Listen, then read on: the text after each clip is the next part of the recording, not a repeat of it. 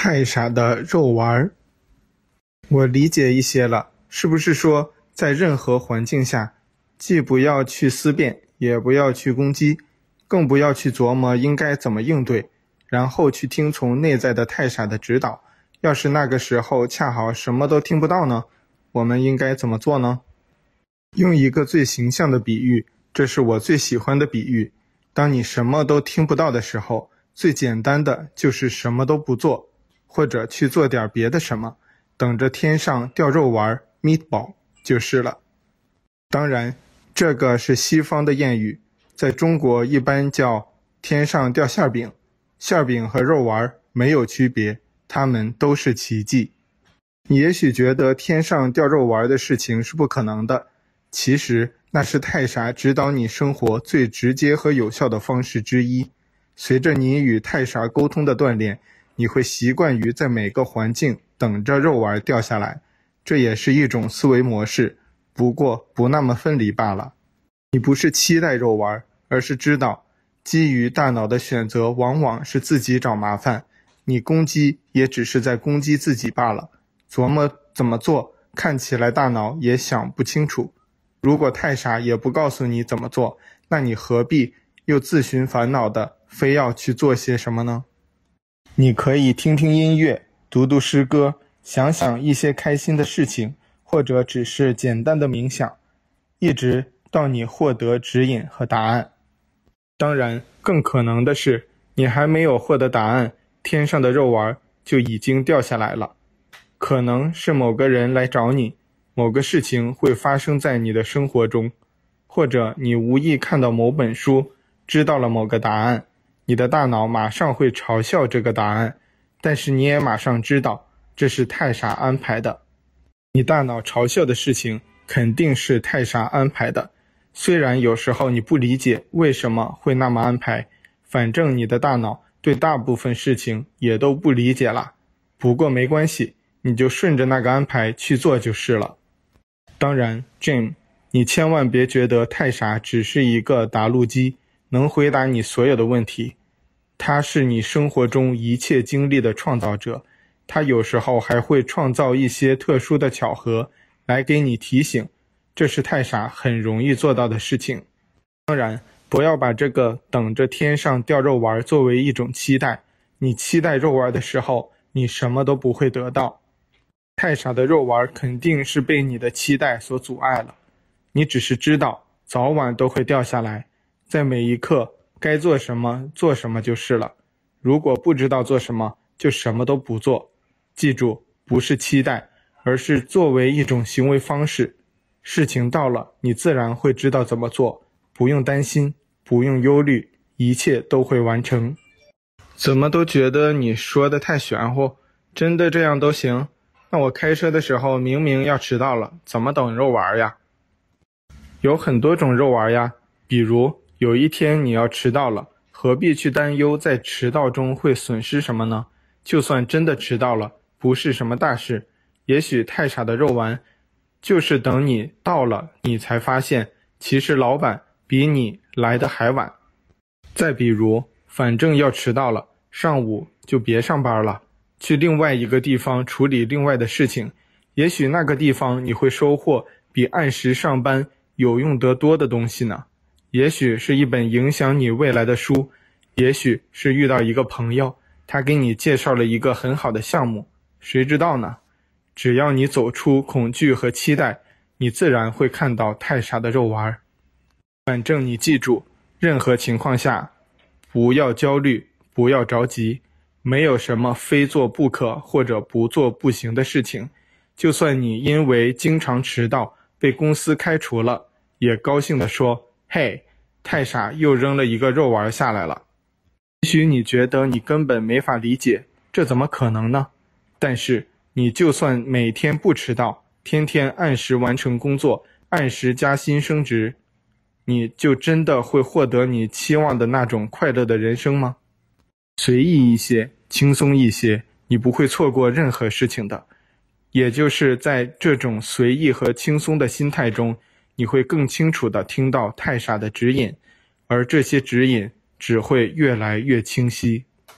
另外一个原则，宁可什么都不做，也不要让自己陷入分离、攻击、追逐和对自己与别人的否定。记住，什么都不做，并不是懒惰和错误，只是你在做真实的自己而已。而那些一直想做、想着做这个、做那个才能如何的人，却往往会因为恐惧而失去一切。记住，太傻的世界，真实的世界永远是轻松、自然、和谐、充满爱与鼓励的；而大脑病毒的世界，永远是充满焦虑、充满渴望，永远在追逐，永远也不会安宁的。你其实一直都知道自己的选择，你不可能去选择大脑病毒的那种一团浆糊的世界。可是每个人都生活在自己的环境里呀，每天要处理各种各样的事情，有的即使不是自己的分离的愿望，还要面对家人呀、朋友呀、公司呀，自己生活中的很多的要求。我能理解自己的生活的一些选择可以等天上掉着玩，让太傻指引着放下选择，但是在各种人际交往的环境中，我们应该怎么去做呢？难道我每说一句话之前，都要先问问太傻的意见吗？好的，我们现在开始更具体的阐述一下太傻的生活原则。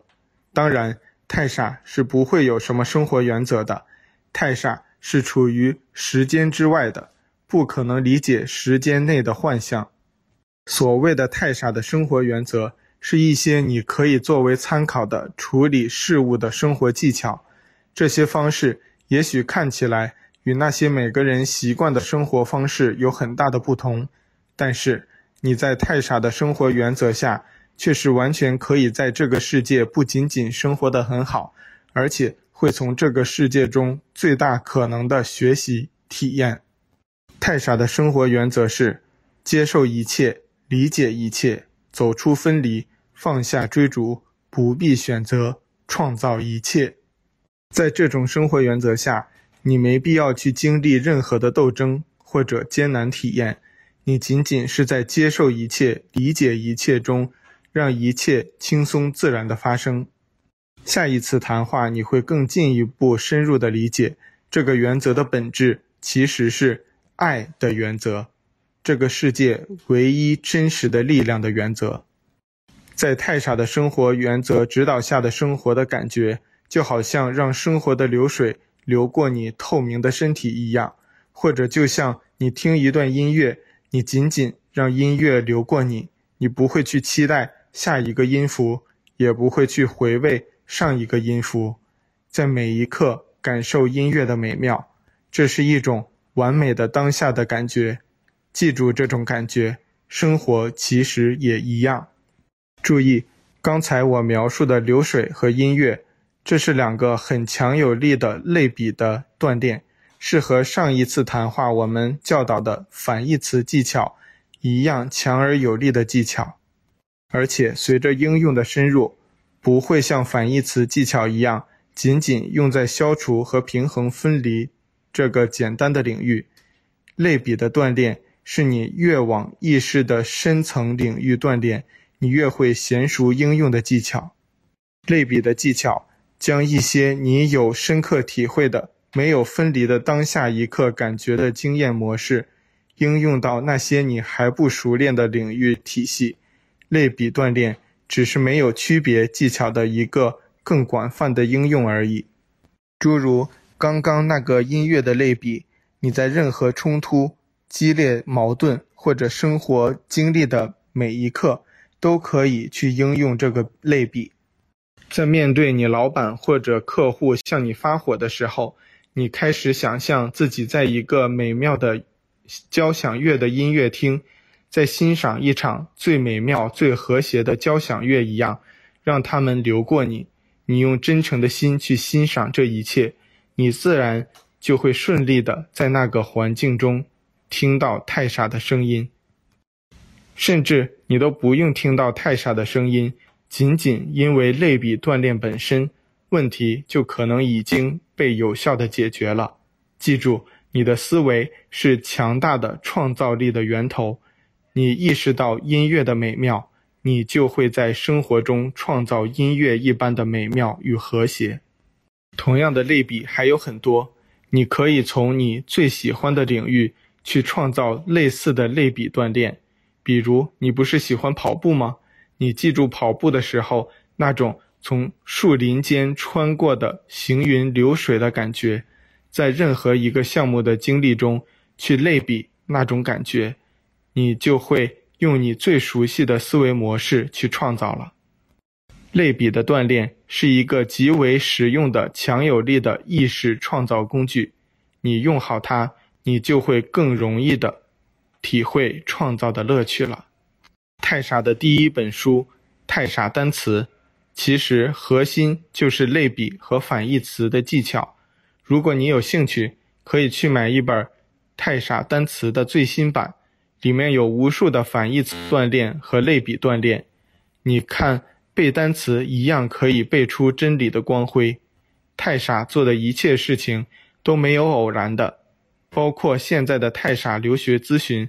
等到最后一次谈话，我会告诉你太傻的留学服务对这个世界的意义。其实这些技巧的核心原则，当然是我们已经反复说过的。现在。只是更具体的描述这些原则怎么在生活中使用罢了。记得太傻练习册第三日的练习吗？那其实是你对待生活的每一种经历最有效的思维模式。这是太傻在你心中和你说的最多的一句话。你是说第三日的练习，我生活经历的每一刻都是奇迹。是的，记住，这是真相。而不是一种心理暗示，你本来就是奇迹，你的生活也只会在每一刻显示你的本来的样子，因此你只会遭遇奇迹。这其实是太傻一直会从天上给你掉肉丸的另一种表达方式，在你经历的每一刻，无论是什么环境，都用这句话提醒你自己，这是真相，不要再听从大脑的那些。忧虑和判断了。如果太傻会一直跟你说一句话，那肯定就是这一句。那这句话在生活的各个场景究竟怎么运用呢？太傻的肉丸是怎么给你掉下来的呢？首先，你遭遇到的每一种要求也好、挑战也好、难题也好、变故也好，放下你对这些事情的本来认识和判断，记住，这些都是奇迹。他们都是太傻给你的肉丸。既然你不用选择，那么事情来了，做就是了。当你在这种思维模式下去做这些事情的时候，奇迹也就发生了。那么，如果你的老板给你安排了一个看起来很麻烦的工作，你其实原来根本不喜欢这个 case。当你经历到这个事情的时候，告诉自己。我自己喜不喜欢，只是我大脑的把戏罢了。我其实并不知道我会经历什么，但是太傻说，我经历的一切都是奇迹。那这个工作也是奇迹，也是太傻给我扔下的肉丸了。接着这个肉丸就是了。于是你开始快乐地接受这个工作，这个工作也因此会成为你的奇迹。诸如有一天，你女朋友和你说。去逛街看电影吧。其实原来你最不喜欢的就是逛街这种事情了。那一天电影看起来也很无聊。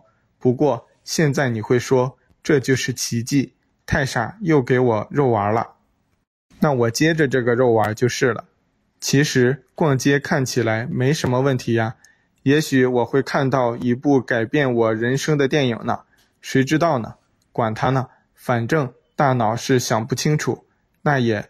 没有必要去想了。当然，你有可能逛街什么都没遇到，电影也很无聊。你可能会对太傻的肉丸表示怀疑。肉丸在哪里呢？记住，这都是大脑的把戏。你不要进入时间的幻觉，你也不要去琢磨到底什么是对的，什么是错的。发生就发生了，不要去留恋，也不要去期待。记住，一切都在当下发生。奇迹也是一样，你也许觉得这只是自我安慰或者自我暗示。太傻并不是真的每一刻都给你肉丸。记住，这是你自己对自己的否定。这种思维只会在你未来畅通的生活的流水中加上一个个礁石，而让到处出现漩涡。你是在每一刻创造奇迹的。你在每一刻移开那些礁石，你就会真的体验创造奇迹的。注意，刚才我们又用了一个类比，记住这个类比，以后你可以经常用。你的大脑也许特别想获得一些证据。放心吧，你会不断地通过体验奇迹、体验各种运气和各种真实的肉丸，而对太傻充满信任的。不要这样试一两天，似乎什么都看不到，就回到原来那种计较一切、琢磨一切和比较一切的生活方式上。这也是一种锻炼，你会越来越清晰地看到太傻的生活原则对你生活的真实而巨大的改变。难道这不是一种最轻松、最自然、最能够体验生活的和谐快乐的生活方式吗？难道你以前的那种斤斤计较、算计一切、每天忧虑的追逐，真的给你什么好处和价值了吗？这似乎听起来很动人呀。可是有一些事情，如果你确实不想做，但是又非要有人让你去做，怎么办？比如你女朋友在某个地方受欺负了，非要你去讨还公道，你怎么办？这不是直接就走入最激烈冲突的分离环境中了吗？你问的问题很好，不过这个问题很容易处理。你当然应该接受你女朋友的要求了。既然我们说接受一切、理解一切，就当然要接受每一个生活中的要求。这些要求。和逛街、看电影、老板安排工作其实没有任何区别。但是，即使在最激烈冲突的环境中，即使你要去与某个不讲道理的人吵架了，你也可以在那个环境展现爱。而在那些环境展现爱、理解、同情和关心，难道不是真的解决问题的方式吗？比如，你可以带着气冲冲的女朋友去找人理论，但是却不要去尝试分辨对错。你完全可以心平气和地与那个人沟通，创造相互理解和相互接受的环境。其实你知道，要是你真的去吵一架，肯定什么问题都解决不了。你女朋友也许觉得你很英雄，但是你换一种方式，用爱的方式也可以解决问题。而且，你的女朋友会因此觉得你很善于处理这样的尖锐的矛盾，很有处理问题的智慧和耐心。你看，太傻又给你扔肉丸了。好吧，那如果你自己经历到一些让你很难受的生活冲突和变故呢？例如，要是你的女朋友移情别恋了，你的老板误解你，把你狠狠地骂了一顿。或者你干脆就遇到一个无法理解你，或者总是随处刁难你的老板，怎么办呢？难道你也要去接受一切？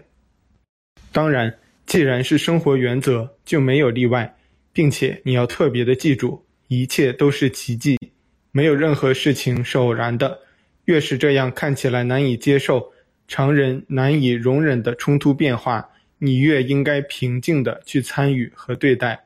这是太傻给你大号肉丸，接下来你会获得真正飞跃。当然，奇迹没有大小，肉丸也是一模一样的。只是对于你越大的难关，往往意味着你在被越深入的锁链束缚。接受太傻的肉丸，你会因为解开了那条最粗壮的锁链而获得了最大的自由。事实也是这样的。你真的很了解你的老板到底是一个什么样的人，会给你带来什么样的未来吗？你真的知道究竟什么样的女朋友是最适合你的，并且将与你度过一生的吗？其实你只是在大脑的幻觉中觉得你知道，而你根本不知道。你不仅仅不知道你的每一个兄弟姐妹为什么出现在你的生活中，也不知道他们为何离开你的生活。你的大脑是无法知道的。接受一切，真心的接受他们，理解他们，爱他们，与他们一起面对困难，你会真正的成为每个人的朋友，即使那些以前你会觉得根本无法理解的那些人。最后，你肯定会发现，离开你的女朋友并没有做错，分手只是击碎了一个囚禁自我的囚笼而已。你的老板也不是你以为的只会发火的魔鬼，虽然也许会有一些性格粗暴。他却肯定是一个有能力并且可以把最困难的工作完成的人。你在他的帮助下，也在获得最快的成长。你也许会觉得这种生活原则非常不切实际，与曾经你认为的生活方式完全相反。太傻的生活原则是真正的会被大脑称之为“太傻”的原则。但是，就是因为你的大脑感知是颠倒的，大脑病毒认为太傻的，肯定是真正的智慧，这是爱的智慧。我们在下一次谈话会更深入地阐述这种智慧。爱中是没有分辨、没有选择、没有对象的。即使你最讨厌的人，你也要不断地提醒自己，你之所以讨厌某人，并不是因为那个人具体怎么样。有什么性格，这些都是你自己的某种大脑病毒的预设监狱罢了。所有人都是你的兄弟姐妹，所有你经历的每一刻都是奇迹，这是真相。你要做的是接受这种真相，而不是去与真相抗争什么。记得我刚才给你的比喻吗？流水一般的生活，何必去在其中放置一些只会造成漩涡的礁石呢？好吧，难道你每天管公司处理那么多事情都是这么处理的？诸如你的员工要是犯了什么错误，你难道不责备他？那在这种原则下，你怎么开会处理问题？难道只是接受所有别人给你的计划或者建议吗？当然不是这样了。接受一切，并不是盲目的让一切束缚你。你接受一切，也可以在接受中做出你的爱的选择。只要你不选择分离，其实一切行为都是可以接受的。就好像我刚才给你举的为女朋友去讨还公道的事情，你其实确实接受了，但是你也解决了问题。我教导这个，我当然会实践这个。事实上，我看不到我的员工在犯什么错误，我只是看到他们因为一些恐惧，给自己设置了各种没有必要的障碍。我不会批评他们，我会帮助他们移开那些礁石，让他们每个人的生活和工作平静地流动。比如有一次会议，我安排和公司基层员工座谈，员工心中充满了各种抱怨、意见和情绪，诸如部门合作不顺呀，总是有其他部门造成的麻烦要自己处理呀，对收入呀、级别呀。奖惩制度呀，有各种各样的意见。我开会的时候，首先我接受一切，这些并没有错误，只是他们在幻觉中为自己制造麻烦罢了。我告诉开会的每一个员工，也许你觉得有各种各样问题，但是解决这些问题的途径在你们每个人自己手中。如果你觉得其他部门有什么合作上的问题，而你去抱怨，你肯定解决不了那些问题，因为你并不知道其他部门的难题和他们自己工作的重点。就好像其他部门要是抱怨你们部门这个做得不好，那个做得不好的时候，你自己肯定也很恼火。你会说事情哪有那么简单，有本事你自己来做就好了。我帮助他们去想象，自己最喜欢的客户也好，老板也好，同事也好，究竟是什么样子的？难道不是理解他们、接受他们、信赖他们、帮助他们的人吗？我也帮助他们去想象，到底他们最讨厌的客户、老板、同事究竟是什么样子的？难道不是那些斤斤计较、每天抱怨、把自己认为对的一些观点强加给所有人，其实却什么都不了解也不知道的人吗？其实每个人都是这样想的，他们喜欢被理解、被接受、被宽容，不喜欢被计较、被怀疑、被强迫。最后我会问那些员工：既然如此，那么你们为什么会允许自己成为自己最讨厌的那种人呢？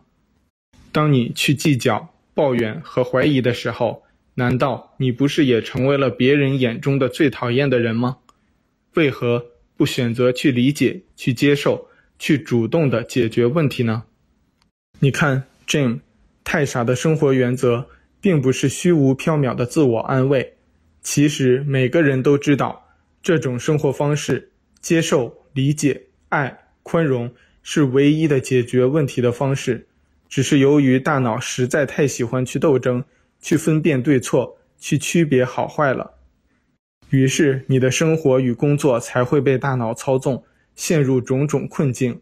所有的敌人和困境都是你自己制造的，也只有你自己才能消除它们。你说的真的没错，你真的是那种所有人都最喜欢的老板呢。其实你可以喜欢每个人的。与那个人究竟是什么样一点关系都没有。太傻的生活原则不是要你去分辨一切、琢磨一切、计较一切，就好像你在谈话开头说的那样。记住，一切都是简单而自然的。事实上，这些生活原则每个人都很熟悉，只是每个人总是在区别的心态下，觉得只有一些情况应该这样，另一些情况就应该斗争呀。维护权利呀，保障安全呀，这是一个人内在的自我矛盾。就好像你会觉得应该喜欢一些人，而可以不喜欢另外一些人。有的人值得你爱，有的人却不值得你爱。这些都不是爱，这些都是恐惧。当然，我可以和你说更多这类的处理问题的技巧，但是这些的核心都是与太傻沟通。并在太傻的指引下行动，你也可以以一些小小的技巧去刺激你接受太傻的指引的敏锐程度。比如，我去开任何一个会议之前，基本不做任何准备，因为我知道准备这些事情，大脑也想不清楚，何必浪费时间呢？在会场现场发挥，遇到问题解决问题就是了，因为在这样的环境中。大脑往往来不及做出反应，而太傻的声音会听得更清楚。这就是我之前和你说的，用一些手段刺激太傻的声音。开会不做准备，看起来似乎不认真负责，只是你真正的信任你内在的太傻，把这些复杂问题交给他罢了。你多锻炼这种类似的方法，你会爱上这种即时智慧的模式的。比起慢条斯理的用大脑准备有用得多，而且我的任何一个会议，从来没有人觉得我逻辑不清或者丢三落四，大部分人都觉得太啰嗦，好像有无数的话要说，抓到机会终于说了。太傻说话就是这种感觉，太傻有无数的话要说，你让他充分发挥就是了。就好像我说自己什么都不做。我其实没有错过任何事情，我只是不在大脑病毒的恐吓下去做，也不会在什么目标的期待下去做。我做一些事情，仅仅因为是在做它们而已。我在做这些事情的过程，已经无关什么目标或者结果了。但是放下了对结果的期待，结果反而却是最好的。而我生活中也基本都是每天捡肉丸的过程。以前我还自己买买东西。现在基本到处捡东西，因为我知道我需要的东西其实根本不用买，买还得去挑，多浪费时间呀！翻箱倒柜找找，就能找到自己需要的东西了。就好像我创办太傻网到现在快有十年时间了，我从来没有想过打败任何对手，也一直没有遇到过什么对手，从来没有想过要成为什么富翁，却也没有少赚钱。从来没有想过要幸福生活，其实生活也没有不幸福。而过去的一些所谓的艰难的日子，只是我自己没有弄明白自己到底要什么，所以会进入一些忧虑中。慢慢的，当我看到了真实的世界，一切也就清晰明了了。这样生活看起来确实很轻松，但是如果某些时刻你确实要去买一些东西，比如你的牙膏用完了。你没有捡到牙膏，于是你要去买一个。你进入超市，肯定要经历挑选的过程吧？要是你原来用的那个牌子没有了，你得用一个新的牙膏。在琳琅满目的牙膏品牌和功能里面，这个过程如何不被分离所束缚呢？嗯，这是一个好问题。你其实只要记住原则，一切轻松自然，别费力琢磨就是了。比如，你可以去挑一个看起来最大个的牙膏，这样可以用的时间长一点。你如果告诉自己这点了，看上那个最大个的，拿走就是了。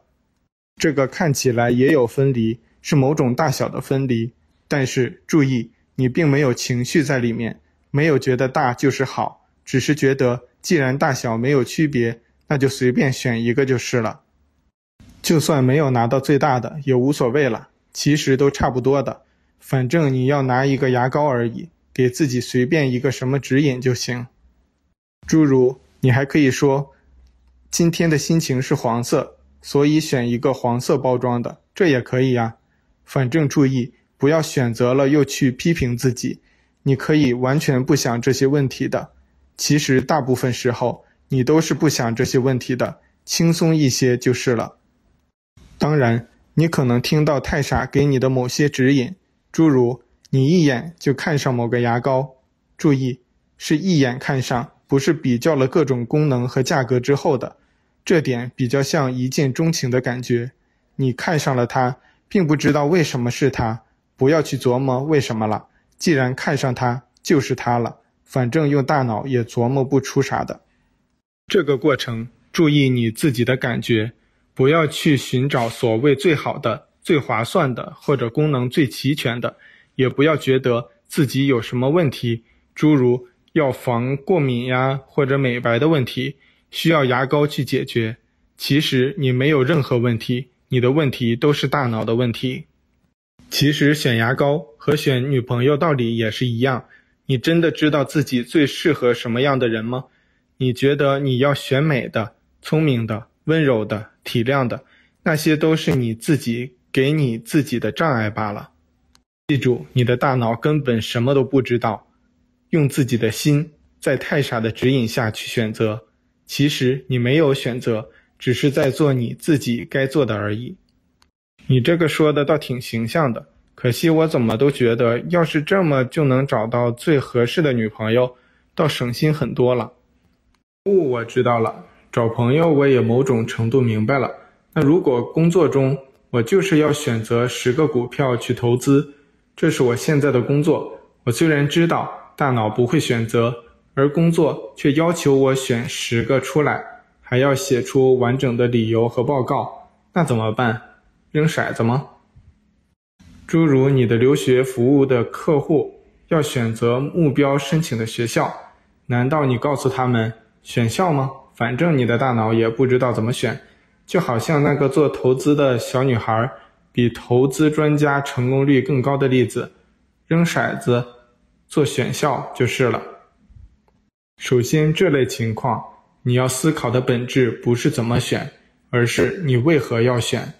你也许觉得投资成功就是你的工作，但是那只是你自己给你自己的限制。如果你理解你的工作的核心的价值是帮助你的客户理解他们自己其实根本不缺乏什么，投资本质只是某种小小的游戏，何必又那样计较得失？你做这件事情会轻松得多，事实也是这样。你以为你每次投资成功了，就会给客户更好的感觉，成为某种金牌顾问，这只是你自己给你自己的一个局限的定位。确实有客户是这样期待你的，但是你何必用这个来限制你自己呢？记住，真正最成功的投资专家。肯定不是什么靠选择几个好股票，每次都帮客户赚钱而成为投资专家的。对客户申请留学也是一样，我们反复会问客户几个问题：你到底是要什么？要成功率，还是排名，还是专业合适度，还是奖学金，或者学校地理位置？你不可能全部都要的，因为很多因素是相互冲突的。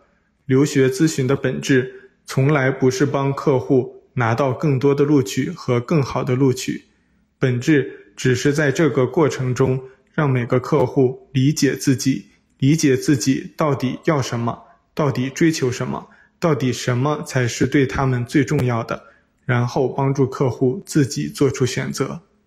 无论是留学咨询还是金融咨询，咨询顾问的本质角色从来不是代替客户做选择，相反，真正最高的咨询顾问会看到，你无法代替任何人做选择。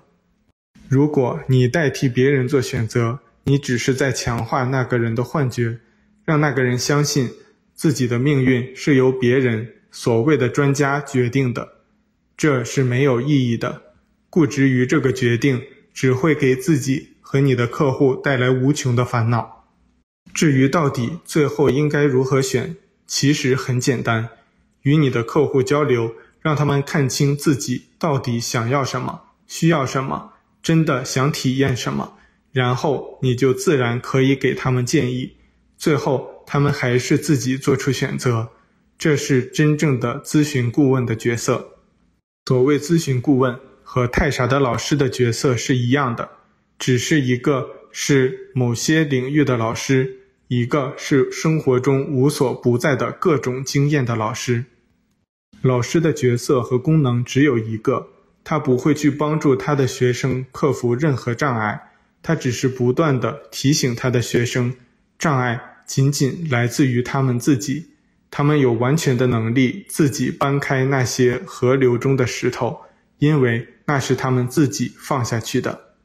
所以在太傻咨询，太傻的老师几乎从来不做帮客户填表、邮寄材料这些事情，选校报告。更多的是和客户一所所的交流，文书也不是我们给客户写好的，我们只是不断的提醒客户那些事情，他们其实可以自己做好的，应该如何坚持自己做好。你的金融咨询肯定也是完全一样的。